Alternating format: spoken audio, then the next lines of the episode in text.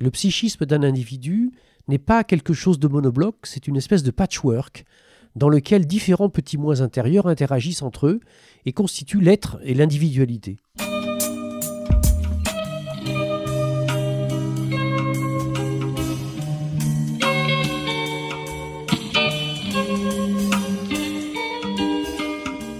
Bienvenue à tous sur Et surtout la santé, votre podcast lyonnais qui décortique des sujets de santé avec des spécialistes, avec des sportifs de haut niveau et parfois avec des patients aux histoires extraordinaires. Aujourd'hui, on est avec Michel Odoul, que vous connaissez peut-être grâce à son livre Dis-moi où tu as mal et je te dirai pourquoi, dans lequel il fait le lien entre nos tensions physiques et les potentielles raisons symboliques et psychologiques sous-jacentes de ces tensions que l'on ressent au niveau du corps. Personnellement, c'est une personne qui m'a beaucoup inspiré en tant que thérapeute tout au long de ces dernières années et euh, bah, je suis très content d'avoir pu lui poser toutes mes questions. Donc si vous êtes intéressé par la compréhension des liens qui existent entre le corps et l'esprit, ce podcast est fait pour vous. Donc je vous souhaite une bonne écoute et si effectivement vous avez apprécié l'épisode, eh ben vous pouvez en parler à vos amis évidemment et aller mettre 5 étoiles sur l'application podcast de votre iPhone. C'est la petite application violette et si vous n'avez pas de iPhone, vous pouvez toujours aller voir celui de votre copine. Ça m'encourage énormément et ça aide à booster le projet et les valeurs transmises dans ce podcast. Donc merci à vous et on se retrouve tout de suite avec Michel Odoul. Bonjour Michel. Bonjour. Merci de, me recevoir dans votre, euh, dans votre chambre d'hôtel ici à Genève. Oui. Alors, je pense que beaucoup de gens vous connaissent parce que le public qui écoute est quand même assez euh, comment dire, averti sur le sujet de la santé. Euh, et, et, de la santé au sens large du terme. C'est-à-dire qu'il n'y a pas, on n'est pas branché purement médical, on s'ouvre. Et donc là, aujourd'hui, on est avec vous qui avez écrit un livre qui est connu. Je pense que les gens se connaissent surtout pour ça. Dis-moi oui. tu as mal. Et... Oui, c'est ça. Oui, qui est, qui est un best-seller, qui est effectivement euh, celui qui participe le plus à ma notoriété parce que euh, on est aux environs maintenant des 700 000 exemplaires vendus. Donc c'est quelque chose qui a eu un écho qui m'a surpris moi-même et qui sans doute est porteur de cette idée de fond qui est celle que j'essaye de transmettre, qui est que on peut peut-être se réfléchir au sens que les choses qui nous arrivent peuvent nous permettre d'apporter dans notre vie. Euh, la souffrance n'est peut-être pas une fatalité ou un hasard ou un destin qui nous s'acharne, s'acharne sur nous, qui nous frappe.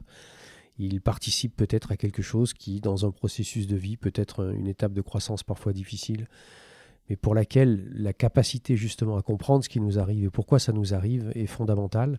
Parce que, à minima, dans un premier temps, elle peut nous permettre d'éviter de re retomber dans les mêmes pièges et de continuer les comportements qui sont pathogènes ou accidentogènes.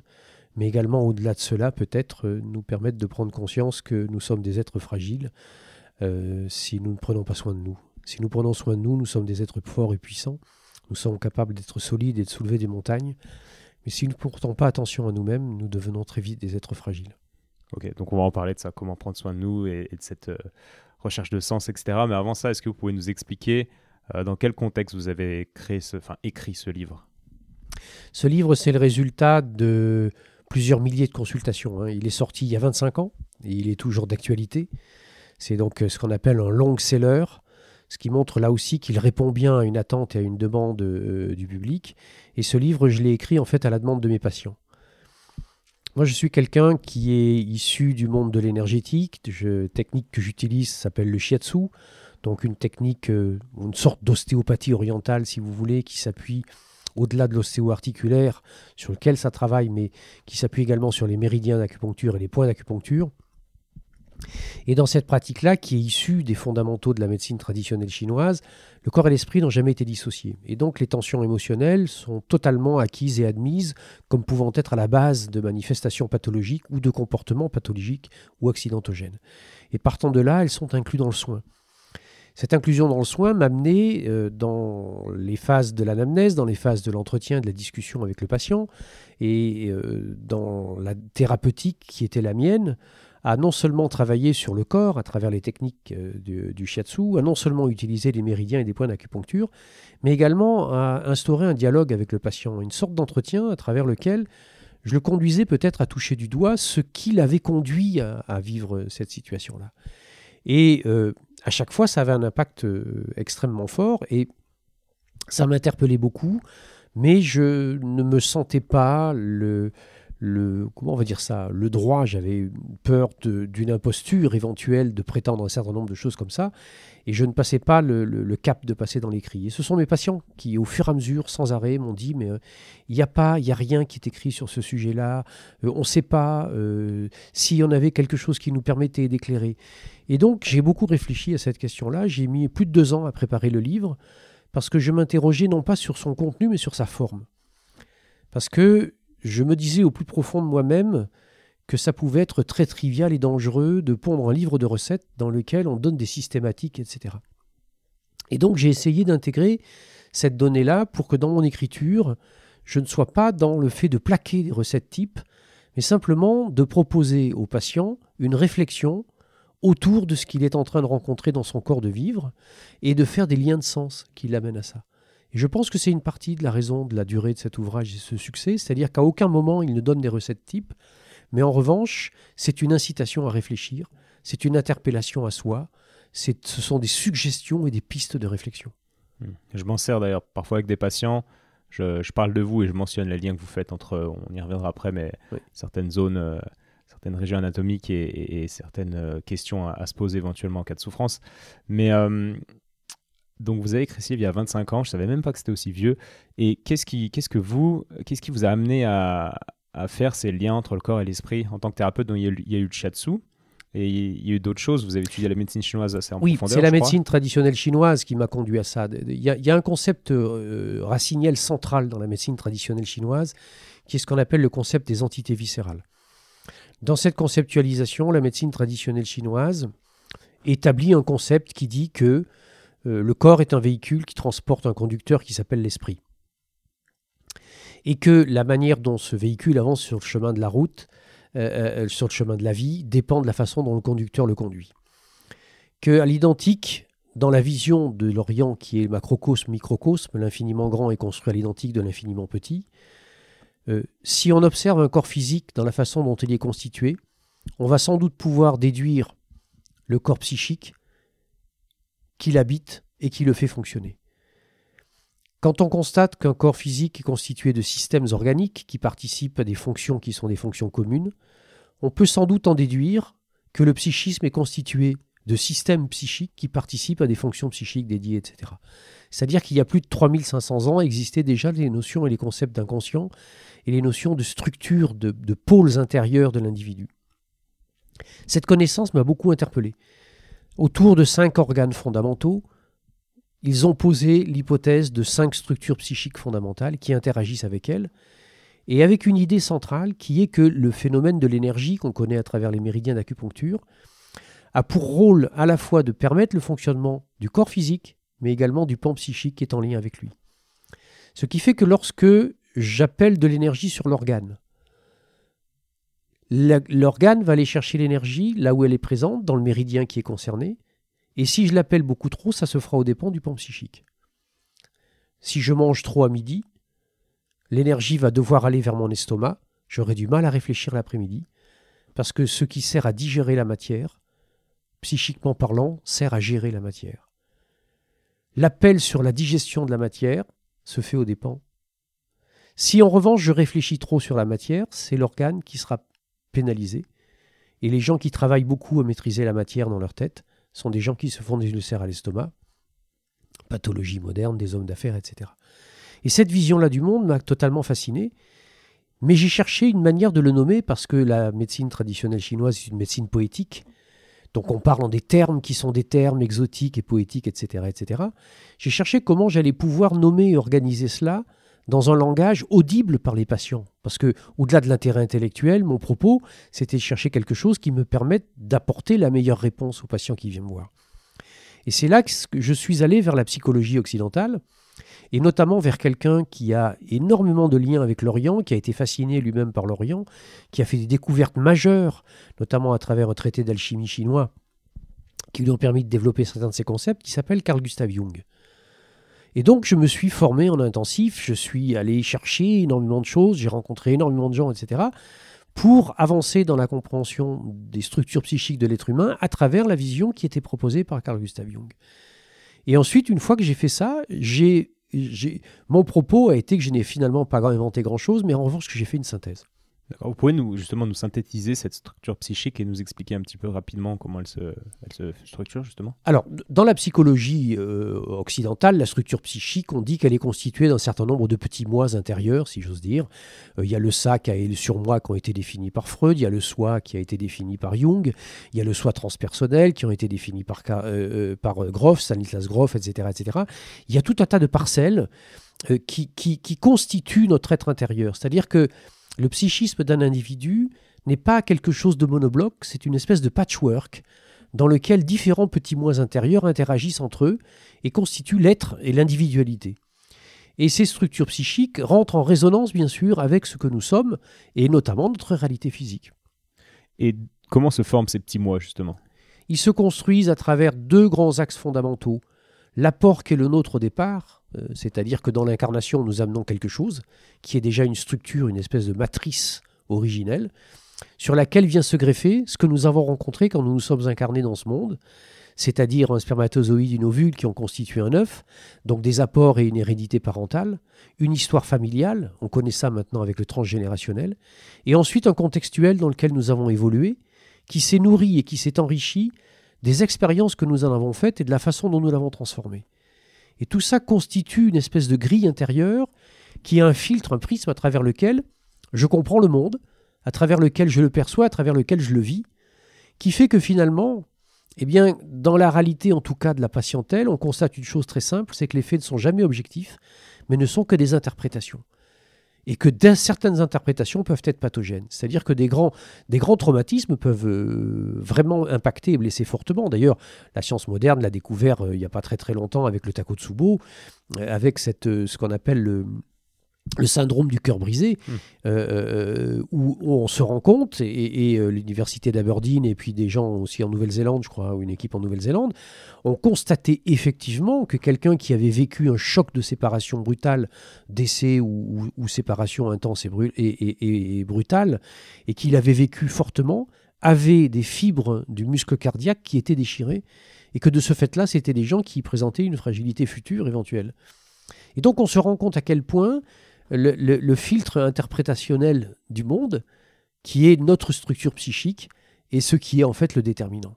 Oui, et on se rend compte à quel point cette structure peut avoir un lien sur le physique. On avait beaucoup en tête le lien euh, psycho-somato-émotionnel. Euh, oui. C'est-à-dire qu'en fait, souvent, ce qu'on dit, c'est que quelque chose de psychique va agir sur notre corps et provoquer une douleur, mais là, il, il montre l'inverse. Et oui. Que le, quelque chose quoi que non c'est toujours mais non c'est quelque chose de psychique qui, c'est quelque, chose, de psychique mais on, voit on voit une espèce de prévalence de l'esprit sur le corps ce qui ce qui chatouille beaucoup les mécaniciens du corps bien sûr parce que euh, euh, on a plutôt tendance à penser que le, la maladie euh, c'est la rencontre avec un microbe.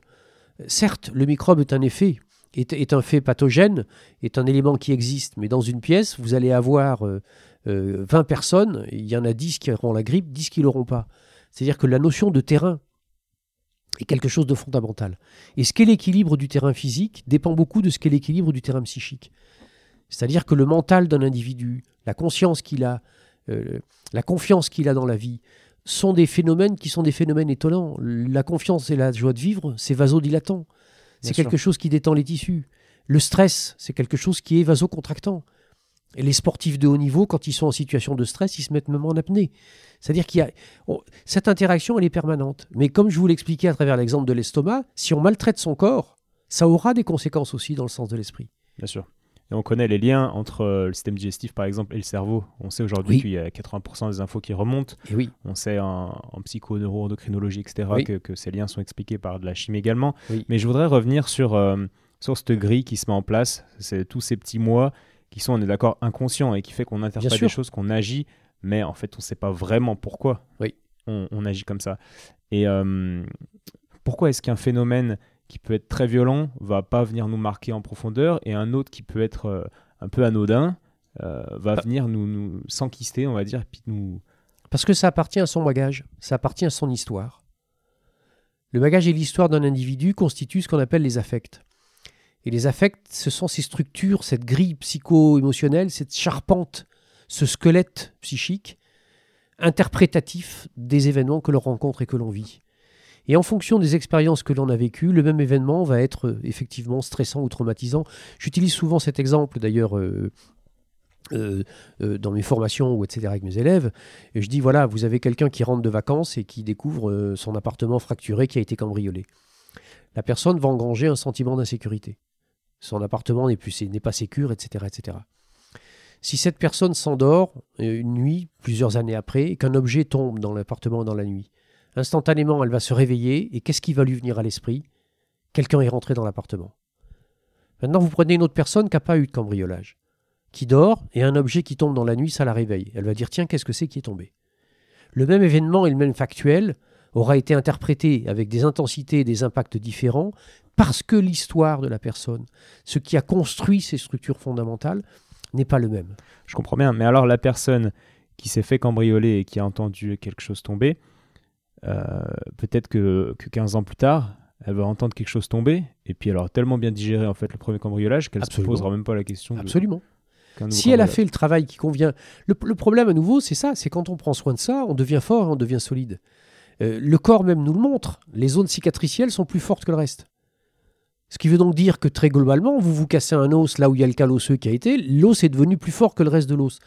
La personne qui a traversé une expérience, même éventuellement qui a été difficile, et qui n'a pas été dans le déni, euh, qui a euh, compris, accueilli ce que ça signifiait, mis en place les changements qui conviennent, cicatrisé, parce que c'est pas aussi toujours euh, simplement de comprendre.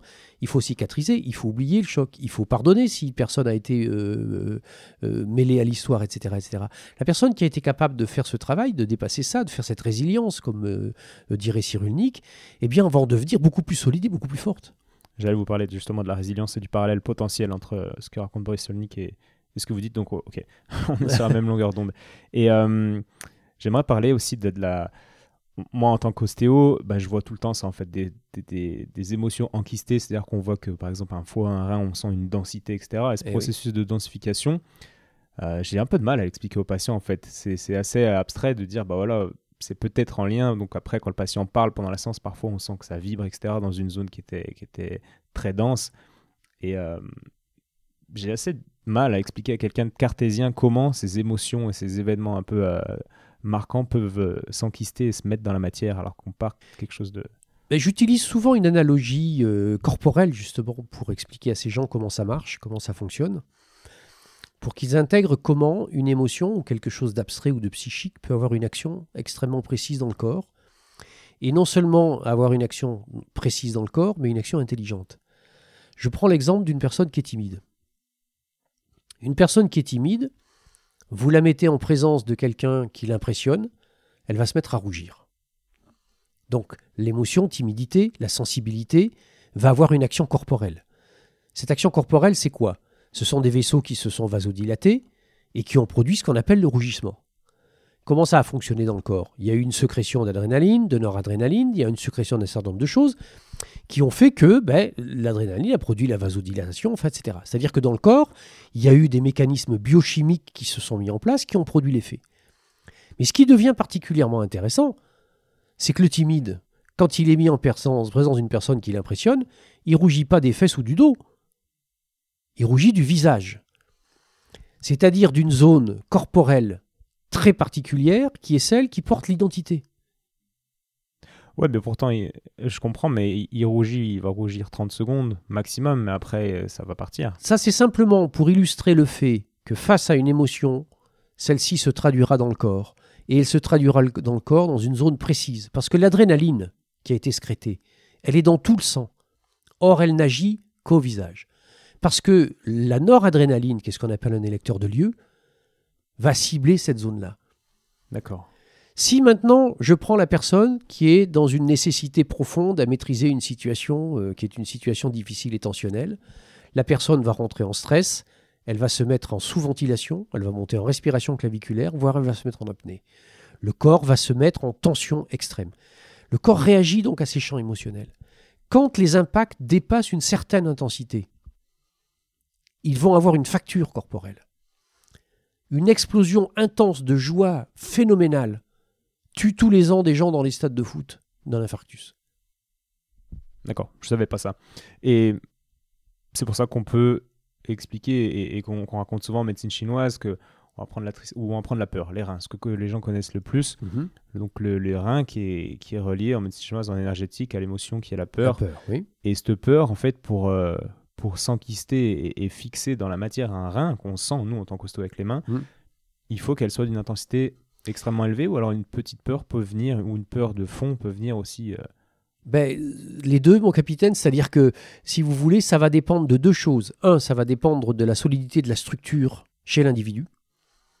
Il y a des gens qui vont réagir à des petites peurs, alors qu'il y en a d'autres qui vont comme, être capables totalement de faire face. Et ensuite, il va y avoir un seuil au-delà duquel, de toute façon, tous les individus réagiront. Et il y a une espèce d'échelle de Richter qui est propre à chaque individu. Et ça peut être à la fois une peur intense qui a produit quelque chose, comme ça peut être une accumulation de plein de petites peurs, mais qui sont toutes allées dans le même sens et qui ont conduit à une espèce de dramatisation des situations euh, qui sont celles-ci. Et ça, c'est valable pour toutes les émotions, c'est-à-dire le foie, c'est le support de la colère, le cœur, c'est le support de la joie, euh, la rate pancréas, c'est le support de, de- de l'envie et des soucis, euh, le poumon, c'est le support de la tristesse. La tristesse, qui est ce sentiment mélancolique que l'on peut avoir, c'est assez intéressant de voir que la grande époque des romantiques en Europe a été celle de la tuberculose. C'est-à-dire que le- les vécus et les sentiments que les gens ressentent, etc., ne sont pas déconnectés de ce qu'est la réalité corporelle. Et donc, on peut expliquer aux patients des choses très simples. C'est que des gens qui vivent des déceptions, des frustrations intenses ou des grandes colères rentrées, ils peuvent se déclencher une hépatite ou une jaunisse. Ils vont faire une décompensation sur l'organe. Les gens qui ont des joints intenses peuvent décompenser sur, décompenser sur le plan cardiaque. Ok, et il décompense, ça, ça je comprends bien, j'espère que ceux qui écoutent euh, comprennent bien aussi. Il décompense parce qu'il y a déjà un terrain et, a- qui est préparé.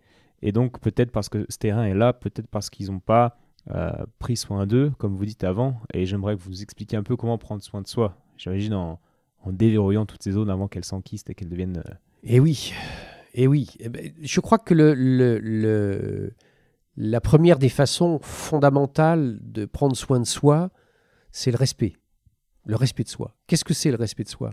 Le respect de soi, c'est de comprendre que nous sommes un être vivant et que la santé, ça n'est pas un dû, mais que c'est un travail et un effort. C'est quelque chose qui se pratique au quotidien. Il y a cinq structures fondamentales de ça que je développerai dans un prochain ouvrage qui va paraître bientôt, qui sont ce que j'appelle les cinq justes. Pour avoir un équilibre dans sa vie, il faudrait avoir un juste effort, un juste repos, un juste manger, un juste pensée et un juste désir. C'est-à-dire être capable de comprendre que l'état d'équilibre qu'on va appeler une homéostasie physique, mais aussi sur le plan psychique, est lié d'abord dans un premier temps avec le respect des principes naturels. Nous voulons ne pas dormir la nuit, nous voulons faire plus que nous pouvons, nous voulons euh, profiter de tout. Euh, nous avons l'impression, quand on nous parle de faire attention à ce que l'on mange, d'être restreint ou d'être empêché, nous croyons que tout est possible et que tout est indu. Et donc il y a une vraie nécessité à revenir à des quelques fondamentaux euh, vraiment essentiels, qui sont des équilibres de vie dans lesquels la notion de juste, c'est celle-là qu'on retrouve derrière l'ikigai des gens d'Okinawa qui ont une, une, longévité qui surprend tout le monde. On a cru trop longtemps que c'était que le régime alimentaire. On a transposé ce régime alimentaire, ça n'a pas plus marché. Parce que ça n'est pas que le régime alimentaire, mais c'est aussi la façon d'aménager les plats, la façon de se recevoir, la façon de se saluer, la façon de se percevoir. Euh, à Okinawa, les gens sortent dans la rue et, euh, le matin, en se réveillant, ils saluent cinq ou six personnes qui leur renvoient leur salut et après ils rentrent déjeuner. Et, euh, ils jouent le soir ensemble. Quand ils fêtent leurs 80 ans et qu'ils soufflent les 80 bougies, ils font le vœu que l'année prochaine, il y en aura 81 et que ça sera encore plus facile pour eux de les souffler et que ça durera comme ça au moins jusqu'à 100 ans. C'est-à-dire qu'il faut être dans une perspective de soi qui s'inscrit dans une notion d'équilibre. Pas de restriction, mais de rééquilibre. Donc éviter les excès. Or, nous, nous marchons un peu, euh, malheureusement, à, à côté de nos... Le printemps, qui est le temps du démarrage, c'est la fin de l'année chez nous. C'est le dernier trimestre scolaire et c'est l'époque des bilans pour les entreprises. Mm. L'automne, qui est normalement le moment où on va rentrer dans l'hiver, chez nous, c'est le début de l'année. L'hiver, qui est le moment où théoriquement on doit rentrer à l'intérieur, se reposer et se calmer, c'est là où on va au sport d'hiver. L'été, là où on doit être actif et où on doit faire des choses, c'est là où on se repose. Parce qu'on a cru que parce qu'on maîtrisait certains éléments de la matière, on allait pouvoir aller plus loin que la nature était capable. Et nous constatons aujourd'hui tous les jours que c'est pas comme ça. Et donc ce respect de soi passe par le respect de ce qu'est le principe même, qui est le principe de vie, qui est un principe d'équilibre. D'accord, mais il y a quand même une notion de, de travail et de proactivité dans Ah, la notion de sûr. santé. Bien sûr. La Parce san- À que- nouveau, la santé n'est pas un dû. Voilà, exactement. Et euh, on n'est pas trop habitué à ça en Occident. C'est-à-dire que si on n'est pas malade, ben, on va pas prendre soin de soi, quoi. Ben voilà. alors que ça se fait, le travail se fait avant. Et qu'est-ce que vous dites, par exemple, comment vous euh, vous expliqueriez à un patient que c'est important d'aller régler euh, ces, ces- blocages Parce qu'il y a des patients qui sont conscients, qui ont des blocages, c'est-à-dire qu'ils observent en eux des comportements répétitifs qui les mènent vers l'échec, ils observent en eux de la souffrance, de la tristesse, etc. Ils vont vous dire, mais je connais mon problème de toute façon, etc. etc. Comment vous, les amèneriez à aller traiter ça avant que ça devienne encore plus important? Ben, J'évoquerai la question de la notion de, des relations de cause à effet entre les choses et du fait que de toute façon, à tout comportement, il y a une facture à un moment donné. Et que, euh, comme en toute chose, et je ferai des analogies, comme à travers des situations conflictuelles ou autres, plus on reporte l'échéance, plus la facture est lourde.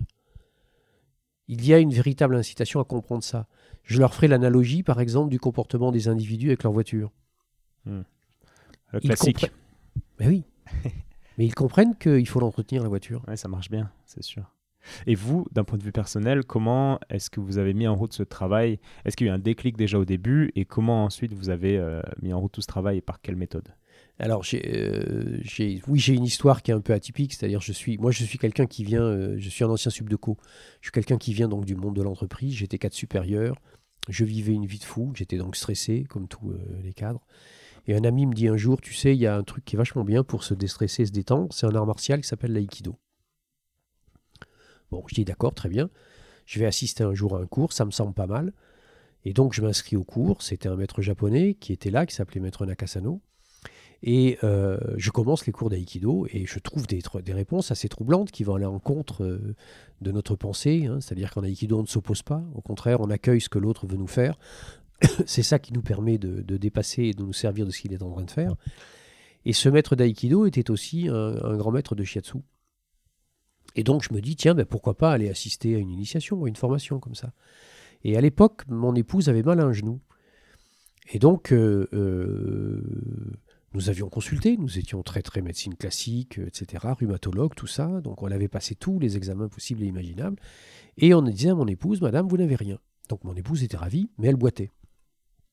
Et donc, je l'amène avec moi à cette euh, initiation, et le maître japonais la voit là, arriver en boitant, il lui demande ce qu'il y a, donc elle lui explique son truc. Il lui dit allongez-vous là.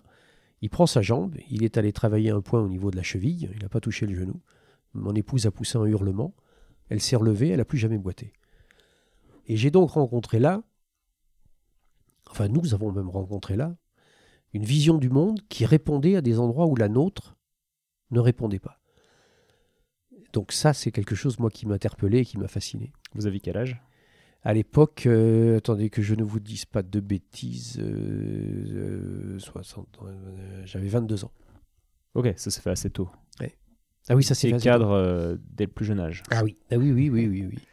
Oui, je suis sorti, moi, de Subdeco, j'avais 21 ans, donc euh, oui. D'accord.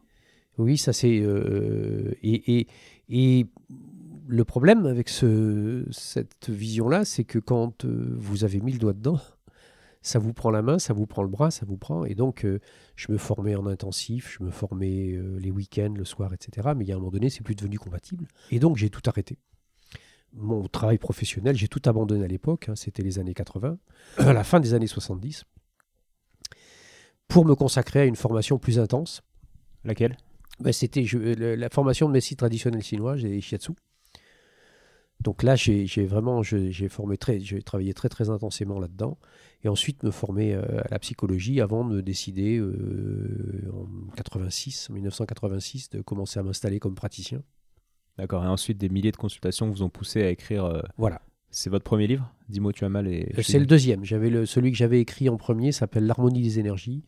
C'est quelque chose qui présentait, c'est un livre qui présentait les principes de la médecine traditionnelle chinoise, donc à travers les approches classiques et basiques de cette connaissance-là. Et celui-ci, ça a été le deuxième. Et depuis, ben, il a eu beaucoup de petits frères qui sont arrivés. Quoi. Hmm. Et j'imagine que votre vie a pas mal changé suite à ce, ce livre qui a eu un gros succès. Alors, ma vie a pas mal changé déjà au niveau personnel et professionnel avec le fait de, de me mettre, de m'instaurer praticien shiatsu. Mais il est bien évident qu'après, à partir du moment où vous avez quelque chose qui vous amène une reconnaissance dans ce que vous avez écrit ou fait, c'est extrêmement rassurant. même si euh, le fait qu'il m'a fallu quand même, ce livre a été publié donc en 94, euh, donc euh, 94, euh, 86, 94, j'avais quand même 8 ans de consultation derrière euh, qui étaient euh, qui étaient assez intensives. J'avais déjà eu des retours de patients montrant que ça fonctionnait. Mais là, il y avait quelque chose d'autre qui m'a beaucoup touché dans cet ouvrage. Ce sont toutes les lettres, les écrits, les témoignages que j'ai reçus de gens qui m'ont écrit de partout euh, euh, euh, et, de- l'étranger. Maintenant, il est traduit dans quasiment toutes les langues.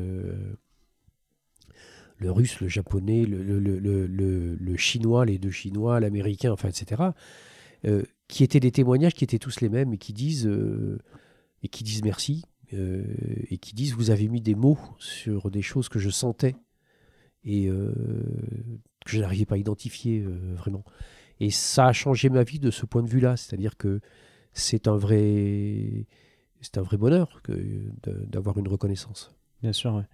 Et euh, on, va, on va se recentrer sur cette notion de corps-esprit et euh, j'aimerais parler de- des méridiens.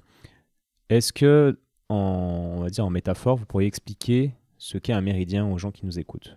Oui, ben, vous savez, les principes de base hein, de la médecine traditionnelle chinoise sont des principes très poétiques, je vous le disais. Mm.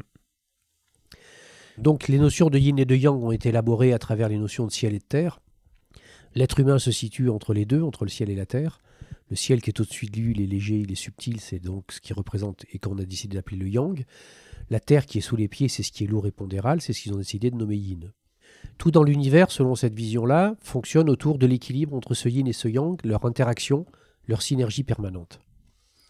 Et donc les anciens Chinois se sont dit que c'était très intéressant d'avoir cela, mais qu'il fallait que ça puisse être mis en perspective avec ce qu'est le phénoménal de la vie qu'on observe, et notamment la nature qui est autour. Quand ils observaient la nature, ils voyaient que le fluide vital de la nature, qui s'appelle l'eau, se trouvait dans des endroits précis et circulait dans des circuits qui étaient précis, qui s'appellent des fleuves et des rivières. Et les anciens Chinois se sont dit qu'il devait obligatoirement y avoir, notion de macrocosme, microcosme, à l'intérieur de ce monde particulier qui est le corps humain, des fleuves et des rivières dans lesquels circulaient des fluides vitaux. Autre que le sang et la lymphe Parce que l'on parle d'énergie. ils ont identifié le sang et la lymphe comme étant les fluides vitaux yin, c'est-à-dire visibles, pondérables, quantifiables. Et ils ont dit il y a obligatoirement en résonance des fluides qui circulent dans des fleuves non visibles, non pondérables, non quantifiables, mais qui sont aussi existants. Et c'est de là qu'est née la théorie des méridiens. Et d'ailleurs, cette théorie, qui s'appuie sur cette notion même de fleuve, est allée très très loin, puisque c'est à partir de différentes parties des fleuves qu'ils ont nommé certains points, qu'on appelle les points antiques, enfin, etc. etc. Et donc, c'est et l'idée est donc que la vie circule et fonctionne correctement tant que les flux vitaux peuvent circuler et fonctionner correctement dans les fleuves et les rivières qui les constituent. J'emploie souvent cette métaphore aussi pour les patients. Quand je leur explique que leur douleur est potentiellement due à, à une atteinte du méridien, et je, leur, euh, je, je donne cette métaphore du- d'une rivière avec des potentiels barrages Oui. qu'il faut lever pour que l'énergie puisse ça. ça. circuler euh, bah, comme dans une rivière, quoi. sinon ça stagne. Oui. Et euh, ouais, ces méridiens, vous vous en servez en shiatsu parce qu'en fait, quand vous décriviez votre pratique du shiatsu, c'est c'est inspiré de la médecine chinoise, forcément. Ben, C'est-à-dire que si vous voulez, le shiatsu est quelque chose, est une technique japonaise qui est issue de l'ancienne médecine japonaise qui s'appelait le kampo. Cette médecine japonaise est elle-même issue des principes de la médecine traditionnelle chinoise. C'est-à-dire la médecine traditionnelle chinoise est arrivée au Japon, euh, on, on situe ça à peu près vers le 6e siècle, avec les marchands coréens et avec le bouddhisme. Et elle a pris petit à petit de la place et elle s'est associée à la médecine qui était la médecine existante, qui était une médecine beaucoup plus chamanique, euh, qui était à la base de ce qu'on connaît avec le Shinto, c'est-à-dire une pensée assez animiste. Et ça a fait une espèce d'amalgame qui a généré cette médecine qui s'appelait le Kampo, qui après s'est séparée à travers les notions des plantes, des médicaments qui étaient, et des techniques corporelles, des techniques de massage. Il y avait des techniques de tuina, il y avait des techniques de- de- d'acupression, etc., etc., qui existaient. Et c'est de là qu'est issu le, le grand courant du shiatsu, qui après s'est un peu segmenté entre un shiatsu qui est resté énergétique, il y a différents courants à l'intérieur de ça, le Sunaga, le Kasano, enfin, etc., etc., et le shiatsu qui est resté purement physique, ostéo-articulaire, qui est le shiatsu d'Amikoshi. D'accord. Donc, ouais, c'est intéressant de, de voir que, les, que ça se sépare, que les branches vont à droite, à gauche, mais Oui. qu'il y a quand même cette notion d'énergie qui, qui perdure un peu de partout. Quoi. Oui, oui. Et on- puis d'ailleurs, ça montre que c'est vivant indienne, Même en médecine euh, des chamans en Amérique du Sud, on a toujours cette notion d'énergie et de fluide vital. Oui. Et même en ostéopathie d'ailleurs. Si Oui, mais bien sûr. Oui, oui. Style parlait beaucoup de ce, ce fluide vital qui peut être assimilé au, au chi au final. Ah, puis j'ai moi toujours un grand plaisir quand j'interviens, j'interviens dans des écoles, euh, dans certaines écoles d'ostéopathie, et c'est toujours un, un grand plaisir parce que le public à ce moment-là est un public qui est déjà très averti, et donc euh, on peut aller loin, on peut amener des informations très loin, oui. Euh, C'est comme ça que je vous ai rencontré pour la petite anecdote. Oui. Vous avez fait une conférence il y a, je sais pas, 10-12 ans, je pense, quand j'étais étudiant. Et, et c'est marrant, à cette époque-là, j'avais pas du tout connecté avec ce que vous racontiez. Les notions de, du genou qui, qui peut connecter avec euh, un- comment dire, une résistance au fait de se plier à l'autorité, oui. On en reparlera après, mais Ouais. j'avais pas du tout connecté avec ces notions et, aujourd'hui, ça me parle euh, beaucoup plus. Euh, pour revenir au méridien, c'est quelque chose que, qui est utile, je trouve, pour euh, faire justement ce lien entre le, le corps et l'esprit. C'est-à-dire Mhm. que chaque méridien, j'aimerais bien que vous nous parliez avec vos mots, chaque méridien relie à un organe. Et, Oui. et chaque organe est relié à des émotions. On peut faire le lien entre certains trajets euh, et certaines localisations douloureuses, le méridien et donc l'organe et l'émotion qui va avec. Oui. Donc ça, je pense que personne n'a compris ce que je viens de dire. J'aimerais bien que vous simplifiez. C'est-à-dire que si vous voulez, le méridien, c'est un élément central. Euh, c'est- le fluide énergétique. Les anciens Chinois disaient que euh, euh, on pouvait aussi comparer les méridiens, vous savez, à ce qui se passe dans les rizières. Dans les rizières, vous avez des- des- des- un canal central et un canal central à partir duquel partent un certain nombre de ramifications qui vont aller nourrir certains champs et pas d'autres. Les méridiens jouent un peu le même rôle, c'est-à-dire que ce sont des espèces de, canaux, ce sont des espèces de, d'ailleurs ça s'appelle des, mailles hein, ou des mots, c'est donc, euh, des canaux ou des vaisseaux, on appelle ça aussi. Et euh, euh, ces méridiens sont porteurs d'un flux dont le rôle est, dans sa dimension la plus yin, d'aller permettre le fonctionnement, l'activité de l'organe, et dans sa dimension la plus subtile et la plus fine, d'aller nourrir le pan qui rentre au niveau psychique en résonance avec l'organe dans sa fonction, qui s'appelle le- le- le- le- la psychologie ou le pan psychique. Et donc, euh, l'idée de fond, elle est que, par exemple, le méridien du gros intestin, il va avoir la charge de gérer l'organe gros intestin, c'est-à-dire ce qui nous permet d'éliminer ce que nous avons ingéré, que nous avons digéré, mais dont nous avons décidé de ne pas nous nourrir, ça passe pas la barrière de l'intestin grêle et c'est évacué. Eh bien, cette même énergie qui gère ça au niveau de la fonction organique, gère au niveau psychique le pan psychique qui a la charge de nous permettre d'éliminer les nutriments psychiques, c'est-à-dire les vécus, les situations, ou etc., que nous avons ingérés, donc que nous avons rencontrés, que nous avons digérés, c'est-à-dire sur lesquels il y a eu une réflexion qui a été posée, et dont nous avons décidé de ne pas nourrir nos mémoires émotionnelles, et que nous évacuons de la même façon. Et donc cette énergie-là, elle va avoir une action fondamentale sur cet équilibre entre ce qu'est la fonction organique pure en tant que telle, qui peut à des moments dysfonctionner, et donc on va être constipé, ou la fonction psychique résonante, qui peut faire qu'à un moment donné, on peut être aussi constipé sur le plan psychique. Et qu'en fonction de la manière avec laquelle cette énergie est équilibrée, l'équilibre entre le pan psychique et le pan physique va pouvoir continuer à fonctionner correctement. Je comprends bien ce que vous dites. C'est, encore une fois, je reviens sur le fait que vous m'auriez dit ça il y a, il y a 10 ans, j'aurais vraiment pas connecté. J'ai, j'ai hâte d'avoir les feedbacks de ceux qui vont écouter, mais ça me parle énormément. Le- L'estomac, par exemple, pour reprendre l'organe de, de tout à l'heure, quand on parlait d'ulcère, on sait que c'est, que c'est un organe qui mastique, qui digère euh, nos aliments et que émotionnellement c'est pareil sur le plan psychique, comme vous dites. Et oui, on peut les ressasser. qu'on ne digère pas souvent se manifestent dans l'estomac et ça, ça m'est arrivé des tonnes de fois où quand le patient se met à me parler de son problème, mes mains attirent- sont attirées vers l'estomac qui, qui déroule, qui bouge et qui se libère et, et le patient me décrit un peu ce qui se passe dans son ventre et après il, il ressort tout Eh ben léger oui. quoi. Eh oui. ça arrive quasi tous les jours quoi. Et c'est toujours troublant, mais, mais, mais Jung, par exemple, dans, euh, dans, dans, dans ses annales, cite énormément de cas où euh, des problématiques assez graves, même des, des problématiques de type entérite grave, euh, ils appelaient pas ça le mal de Crohn à l'époque, se sont résolues par le travail euh, en psychothérapie. Et que la personne qui était une personne qui était assez profondément atteinte, par le fait de la catharsis, par le fait de rencontrer éventuellement, le, le- par l'évocation à nouveau le ressenti du vécu de ce moment-là, libérer la tension physique.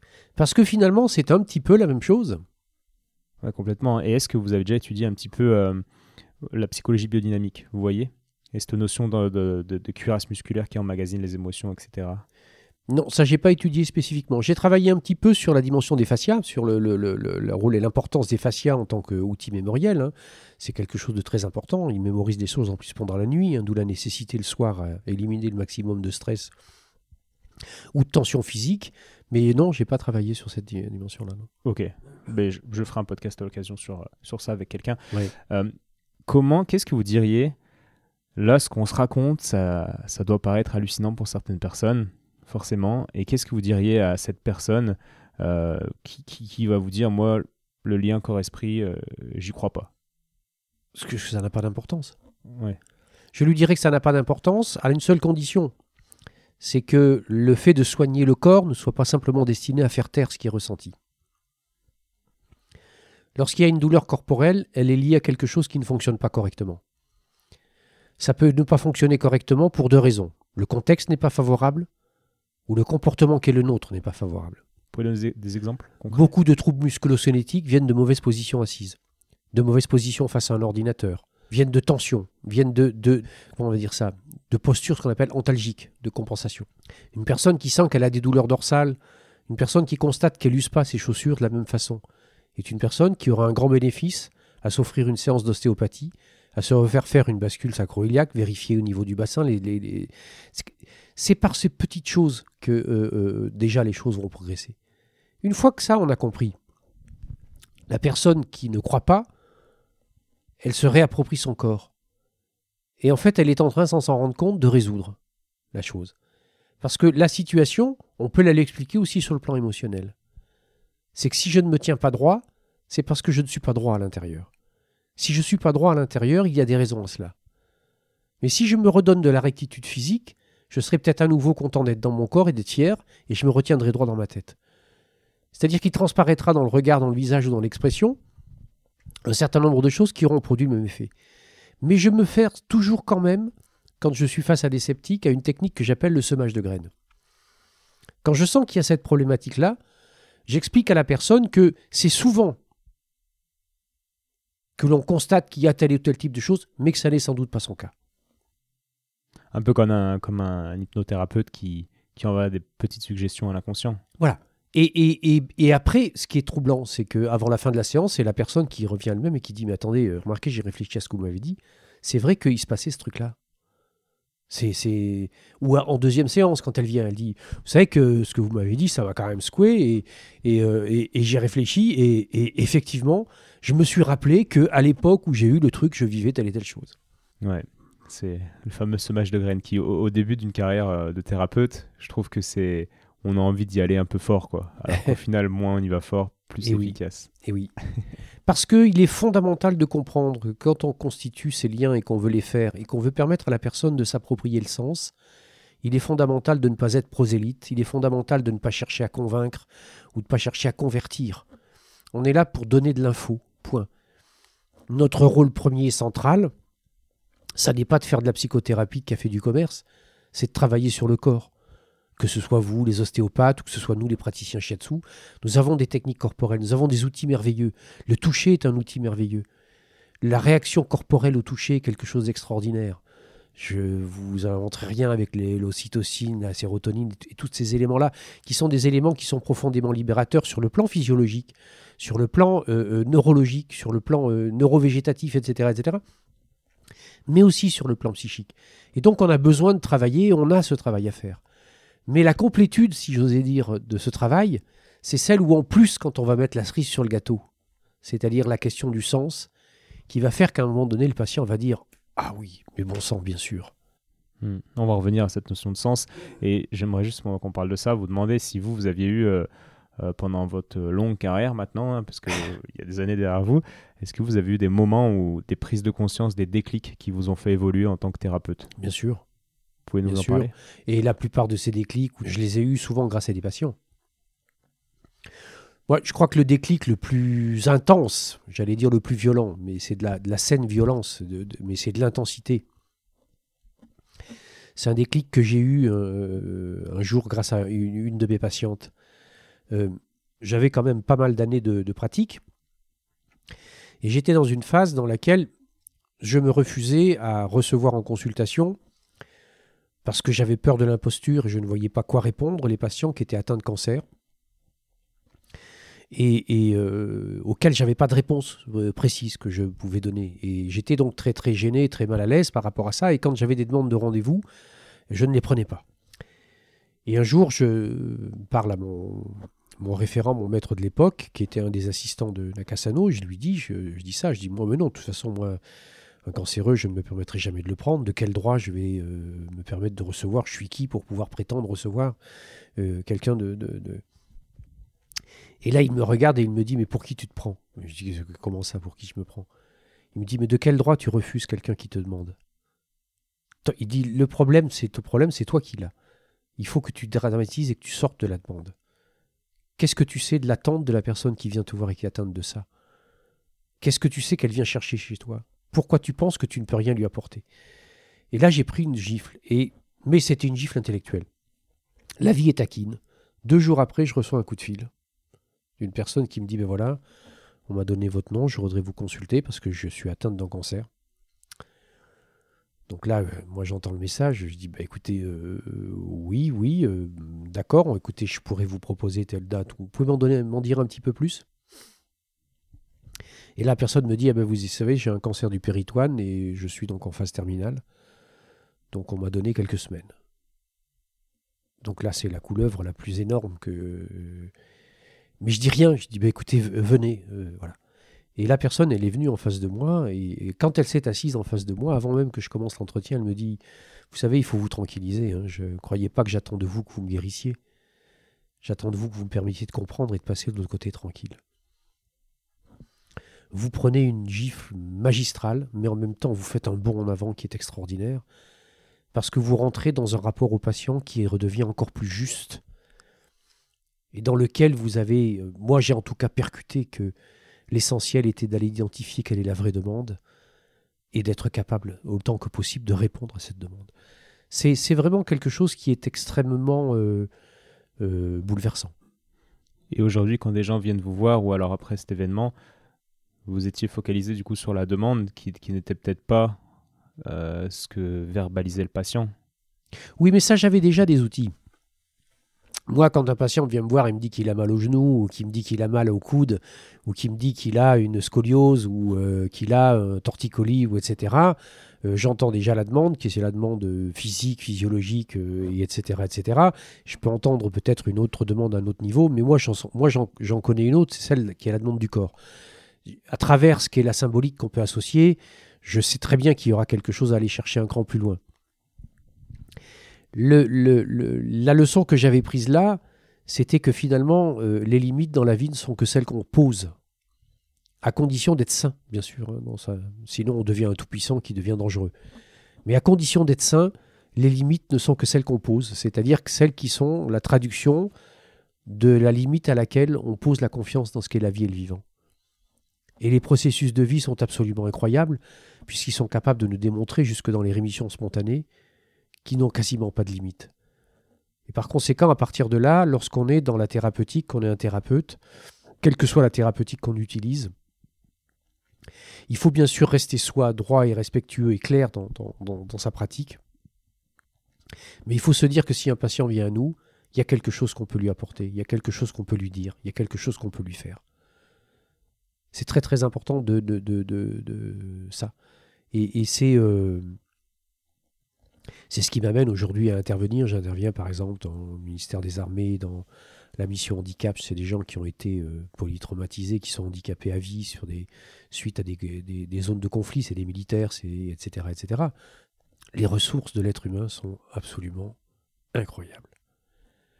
Je rencontre là des gens qui sont des, des, des monstres de vie, de puissance, de force humaine, de chaleur, alors que ça pourrait être... Ils ont été dans des phases où ils ont été déchirés, mais ils en sortent toujours grandis, même quand ils sont dans un fauteuil. Et ça, vous l'avez toujours su et cru? Non. Ça évolue au fur et à mesure des... Oui, ça évolue, parce que surtout au début, quand on débute, on a peur. On a peur de ce qu'on ne connaît pas, on a peur de ce qui nous dépasse. Et puis on a peur de quelque chose qui est absolument incroyable, qui bat dans notre poitrine, qui s'appelle le cœur.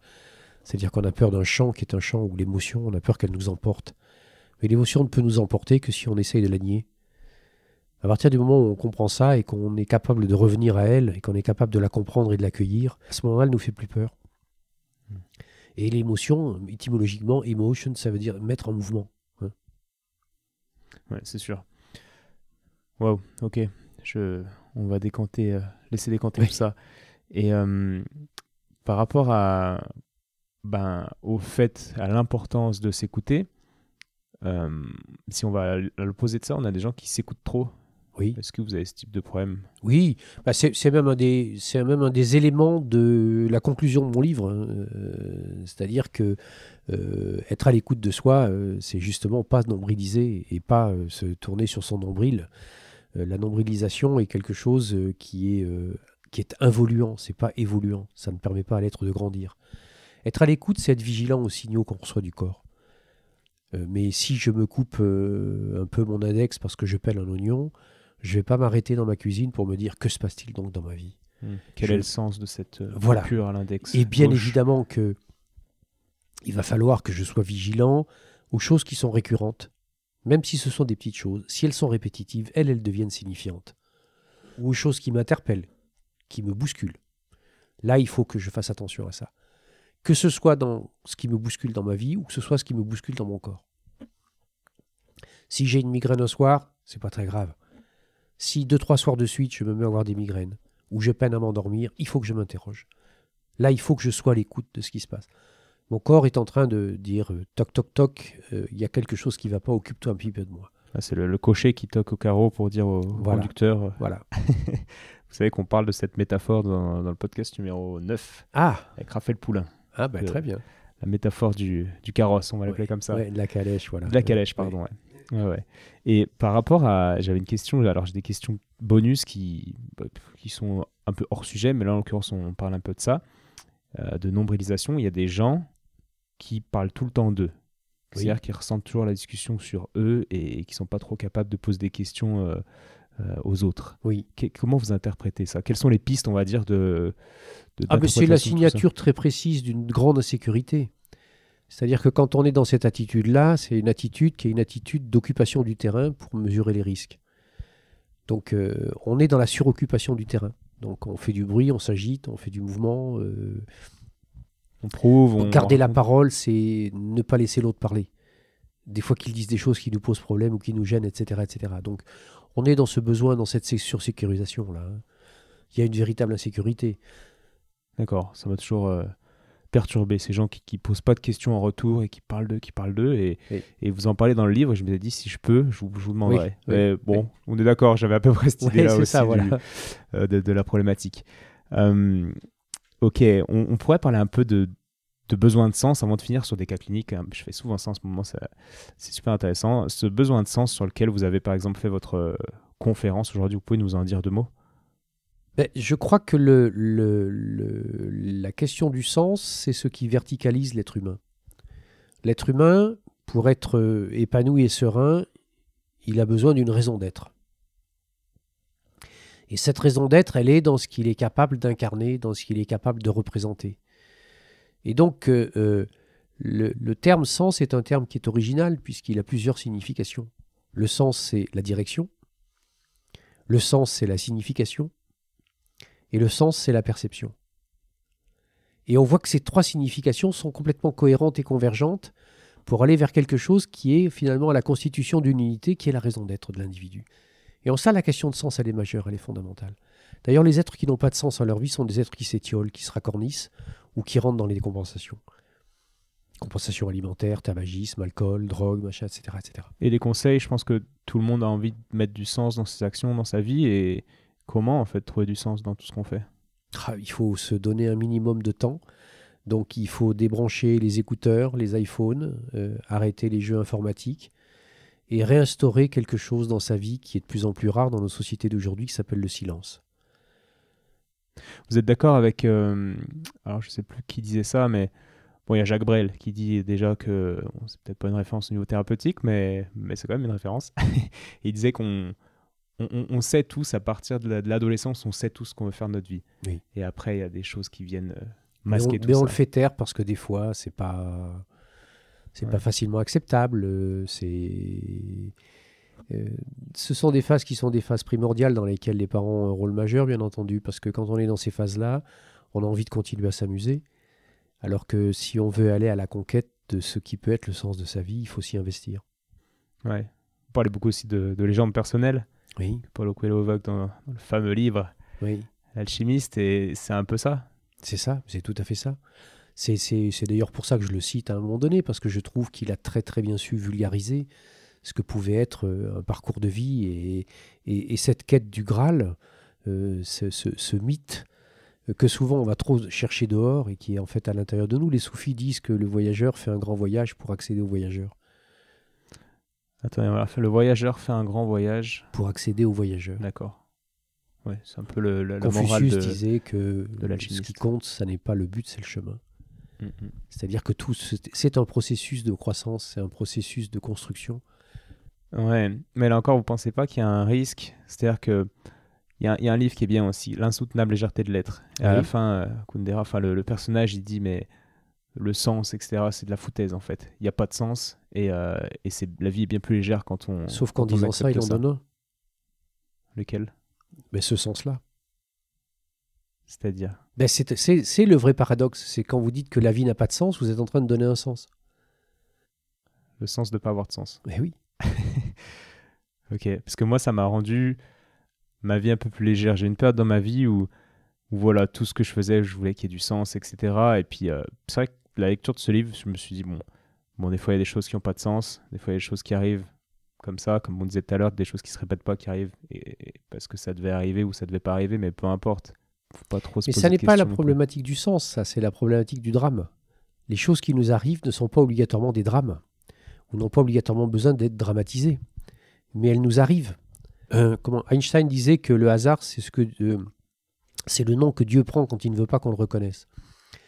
C'est-à-dire que le hasard et la fatalité, ce sont des choses derrière, c'est un doigt derrière lequel on se cache pour ne pas, euh, parce que nous avons l'impression d'avoir fait une faute ou une erreur ou etc.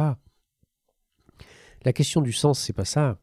La question du sens, c'est la capacité à se poser une question sans pouvoir y répondre, qui est celle du pourquoi. C'est un horizon. C'est-à-dire que l'idée, c'est comme l'horizon qui recule au fur et à mesure que vous avancez. Le sens est quelque chose qui est une quête. La raison d'être est une quête. La perception que j'avais du sens de ma vie quand j'avais 20 ans n'est plus du tout la même que celle que j'ai aujourd'hui, et qui sera peut-être pas la même que celle que j'aurai dans 10 ans. Mais il faut savoir que tous les petits sens intermédiaires, ce sont des étapes qui m'ont permis et qui m'ont conduit à aller vers autre chose. Et donc le sens n'est pas quelque chose de dramatisant, c'est au contraire quelque chose d'éclairant. Et vous pensez que c'est possible d'être heureux et épanoui sans pouvoir répondre à cette question euh, quel est le sens de ta vie quoi? Ben oui, à une seule condition. C'est que ne pas pouvoir y répondre, ça ne me permette pas de justifier le fait que je ne le cherche pas. D'accord. Donc quelqu'un qui ne peut pas dire ce qu'est le sens de sa vie et, et qui ne le cherche pas, qui n'a pas envie de chercher, pensez que ça c'est euh, euh, cette C'est une anesthésie de la conscience. Voilà, je ne savais pas comment le dire. D'accord. Pour vous c'est clair. Et malheureusement, c'est beaucoup, beaucoup, beaucoup de, de- d'être euh, anesthésie leur conscience. Bah je crois bien ouais. C'est ça qui fait un peu un peu peur quoi. Enfin, un peu peur. Disons que moi, ça me touche pour eux. Euh, je prends que c'est consubstantiel à l'humain. Et vous c'est quoi le sens de votre vie si vous deviez Je le sais dire pas. Donc actuellement il y a un sens dans ce que vous faites en tout cas. Ben, Il y, y en a un global, il y a une espèce de direction. Il y a une espèce d'exigence intérieure. Il y a, y a- y a tout un tas de petites choses comme ça qui sont des éléments. Et, et- et- et je fonctionne comme en mathématiques, ce qu'on appelle par approximation successive. Mais je pense que le sens de sa vie, euh, je pense que parfois, on peut le sentir au moment de la mort. Quand le moment où, on est arrivé au bout de ce qu'on était capable de faire, on a un espèce de bilan qui peut éventuellement arriver. On peut sentir qu'on est passé à côté, comme on peut sentir qu'on a atteint quelque chose.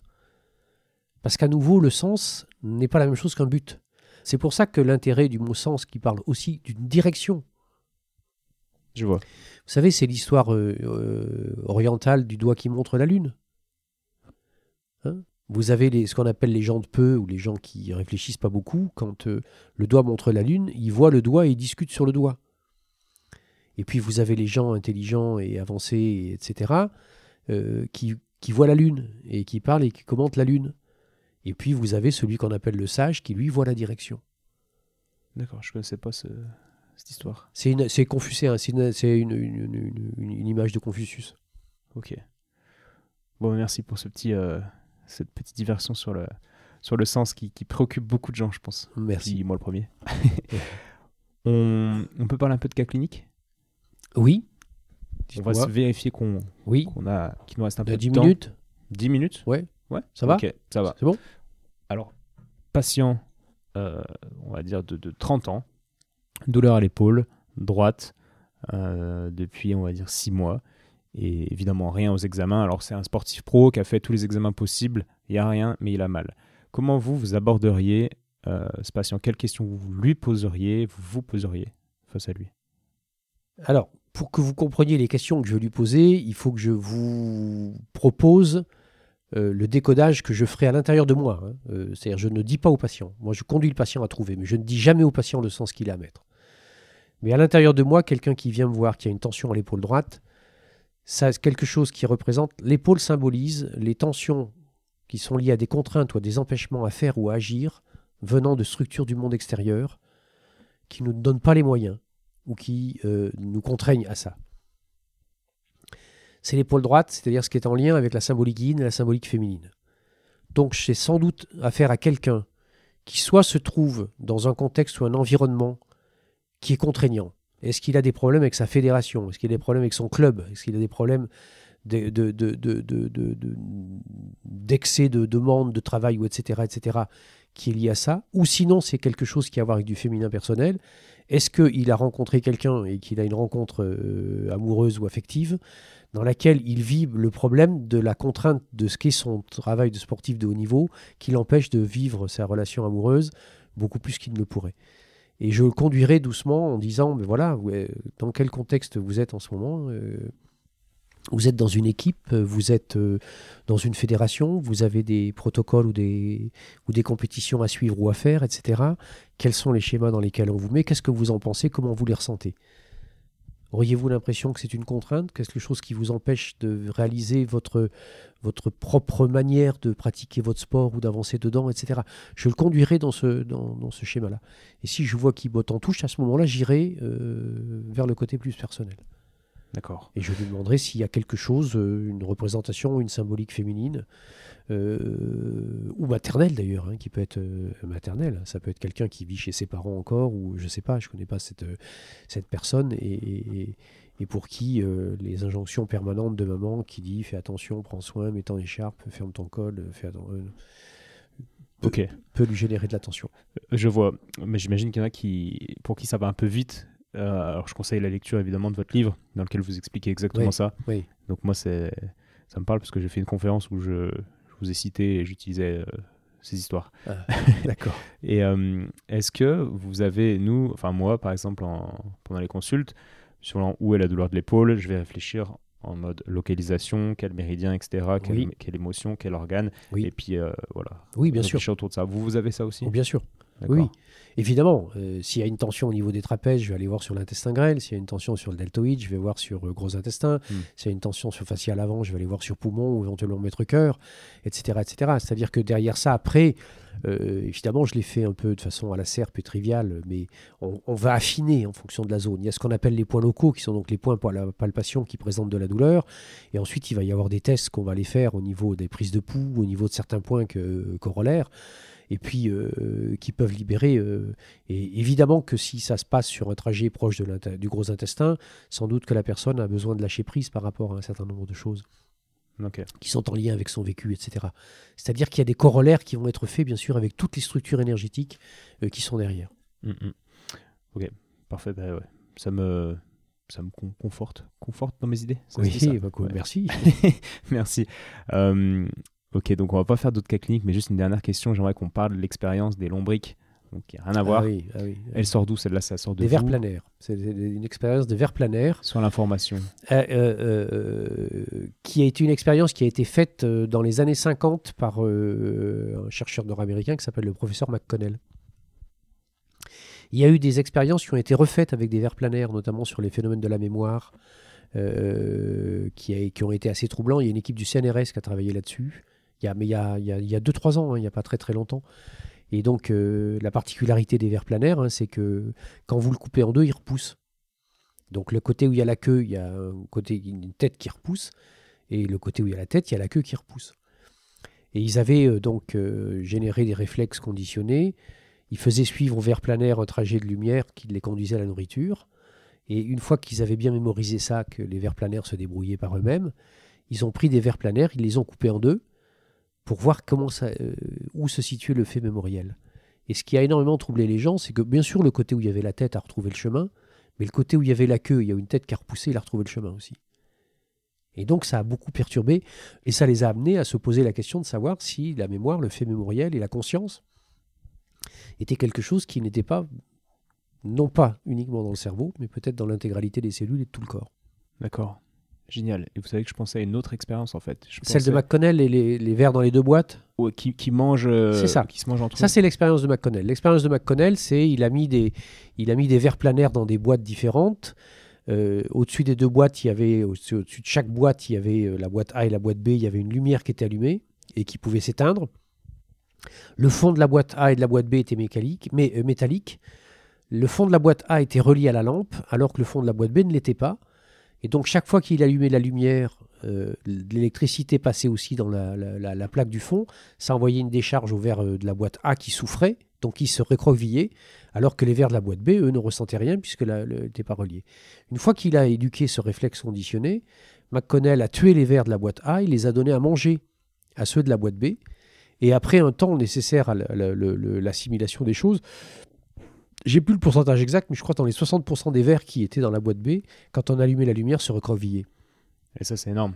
Il y a un fait mémoriel qui a été transmis. On mange une information et on l'intègre. On... Mais attendez, il n'y a rien d'autre derrière la vache folle et Creutzfeldt Jacob. Hmm. Mais c'est, c'est De la protéine peut porter de la mémoire. Bah ouais, mais c'est, c'est dur à comprendre pour quelqu'un. Moi, ok, j'en- j'entends cette expérience depuis euh, je sais pas combien d'années, mais euh, enfin, c'est, je sais pas Ah, si ah, les gens qui écoutent, C'est incroyable. Parce qu'on se dit, bon, la protéine, on la dégrade dans l'estomac, etc., etc. Mais en fait, la mémoire qu'il y a dans les aliments, c'est-à-dire qu'on imagine que la vache qui se fait euh, égorger en étant pendue par Bien le pied, sûr, là, comme bien ça, sûr. se fait. Écoutez, si vous voulez savoir euh, comment ça fonctionne, si vos, les- vos auditeurs ont envie de savoir comment ça fonctionne, il y a un truc très très troublant qui rejoint les entités viscérales, qui dit que chaque organe porte un pan du psychisme. C'est ce qui se passe avec certains phénomènes de greffe. Vous en parliez dans une. Il faut lire le bouquin de Charlotte Valandré, Lequel? Le titre, c'est quoi? Qui s'appelle euh, De cœur inconnu. Ça sera fait. C'est très troublant. Elle- Cette, cette actrice qui a eu des problèmes de vie, etc., un jour a été amenée à se faire greffer un cœur. Et il s'est fait greffer le cœur d'une jeune femme qui venait de mourir. Et là, il faut lire la suite. Là, je vous garantis Bon, que c'est une gifle. Ah non, mais non, vous ne pouvez pas imaginer jusqu'où ça va. D'accord. C'est attendez, mais c'est, je vous garantis, je vous donne le droit de me rappeler pour me dire que j'ai exagéré. Vous ne pouvez pas imaginer jusqu'où ça va. Et ce, les- le- ce que l'on constate, en tout cas en médecine traditionnelle chinoise, c'est qu'on sait ça, que c'est que euh, plus la mémoire est récente, plus la mort euh, euh, est proche et récente, moins la mémoire a eu le temps de s'effacer. Plus l'organe est encore porteur des, des données mémorielles. Et donc ces phénomènes, qui sont des phénomènes beaucoup de gens greffés n'osent pas le dire, etc., mais où des gens ressentent. Il y en a qui disent, j'ai l'impression d'être habité par un intrus. hein. Il y a des gens qui se font recouper des mains qui se sont fait greffer. Ils ont l'impression d'être euh, envahis par un corps étranger. Mais li- lisez ce livre, vous allez voir, il est totalement bluffant parce que c'est écrit par quelqu'un qui parle avec son cœur, qui est totalement néophyte, donc qui ne fait pas d'explication scientifique. Ok. Et bah ouais, je le lirai, puis on encourage ceux qui écoutent à, à le lire. Bon bah super. On va, Voilà. on va devoir y aller. En tout écoutez, cas, je vous remercie ouais. pour, euh, pour toutes ces infos qui vont encore, euh, moi personnellement, nourrir mes réflexions et puis, euh, et puis me faire continuer dans. ben merci à vous, voie. merci de votre confiance, et puis j'espère que ça parlera beaucoup de monde. On verra. À bientôt en tout cas. À bientôt. Au revoir.